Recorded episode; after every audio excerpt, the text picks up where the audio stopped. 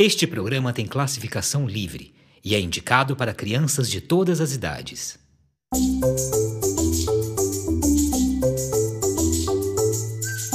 Literatura ao pé da orelha. O podcast infantil da Flimo, criado por Jims.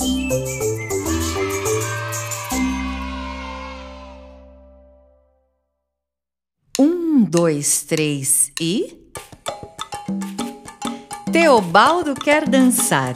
Uma coreografia cheia de som. Adaptado da aventura de Maple Venson. Teobaldo era um cãozinho que adorava dançar. E não fazia diferença o ritmo. O importante era bailar. Teobaldo era da raça salsichinha, que não era muito boa para se movimentar. Mas toda tarde ele ligava a caixa de som e começava a requebrar. Um, dois, três. Um passo pra frente, dois passos pra trás, remexendo a cintura. Essa dança é demais! E assim, dando saltos, piruetas e dançando sem parar, Teobaldo se imaginava nos palcos, dançando até cansar. Os amigos de Teobaldo não entendiam nada. Não, mas cachorrinhos não dançam, disse a gata Patrícia. Você é apenas um salsichinha, riu a calopsita Pepita. É melhor perder a barriguinha, alertou o galo Pavarotti. Mas Teobaldo não desanimou e decidiu que iria procurar uma escola de dança na cidade, onde ele pudesse estudar. O primeiro lugar que encontrou foi uma escola de balé. Mas lá só haviam flamingos dançando em um só pé. Um, dois, três, um passo para frente, dois passos para trás. E mexendo a cintura, essa dança é demais! Uh, uh, uh! Teobaldo tentou dançar num pé só, mas se desequilibrou e caiu. E em vez de ajudar o pobre cachorro, o professor Flamingo apenas riu. O salsichinha desistiu do balé e andou duas quadras mais à frente, onde achou uma escola toda colorida que ensinava a dança do ventre. Ele nunca tinha visto aquela dança, nem aquela música do Oriente, que exigia muito rebolado. Por isso, lá só estudavam serpentes. Um, dois, três, passo para frente, dois passos para trás. Remexendo a cintura, essa dança é demais. Uou, uou. uou. Mexendo tanto a barriguinha, com aquele ritmo diferente, Teobaldo não conseguiu se controlar e soltou um pum. De repente. Ups! Ele também desistiu da dança do ventre e já estava ficando sem ideia.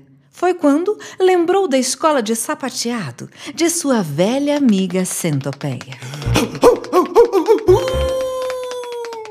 Era preciso ter cem pezinhos ágeis nessa dança de tradição europeia.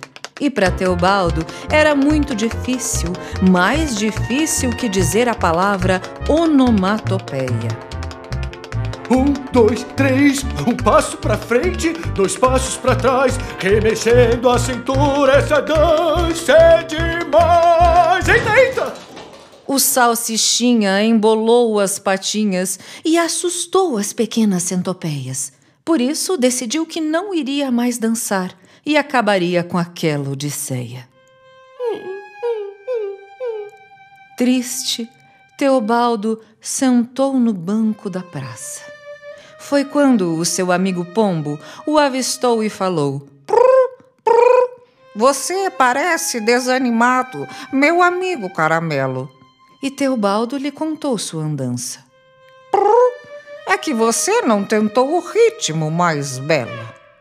O pombo fez um mapa que mostrava o caminho de uma escola de dança que aceitaria o cachorrinho.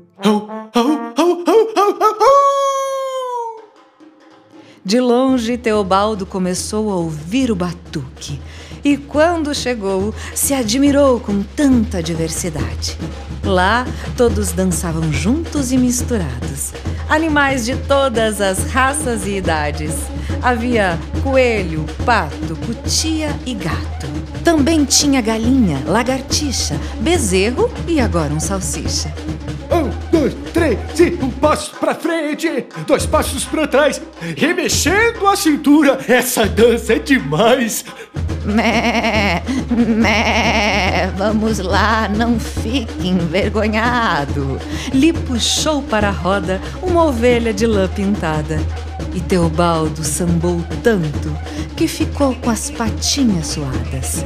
Todos que viam ele dançando diziam: Você dança tão bem quanto o pavão! No próximo carnaval já pode sair na avenida! E Teobaldo ficava contente com aquela sugestão. O Salsichinha continuou sambando por muitos anos. Ele até recebeu uma faixa e foi coroado.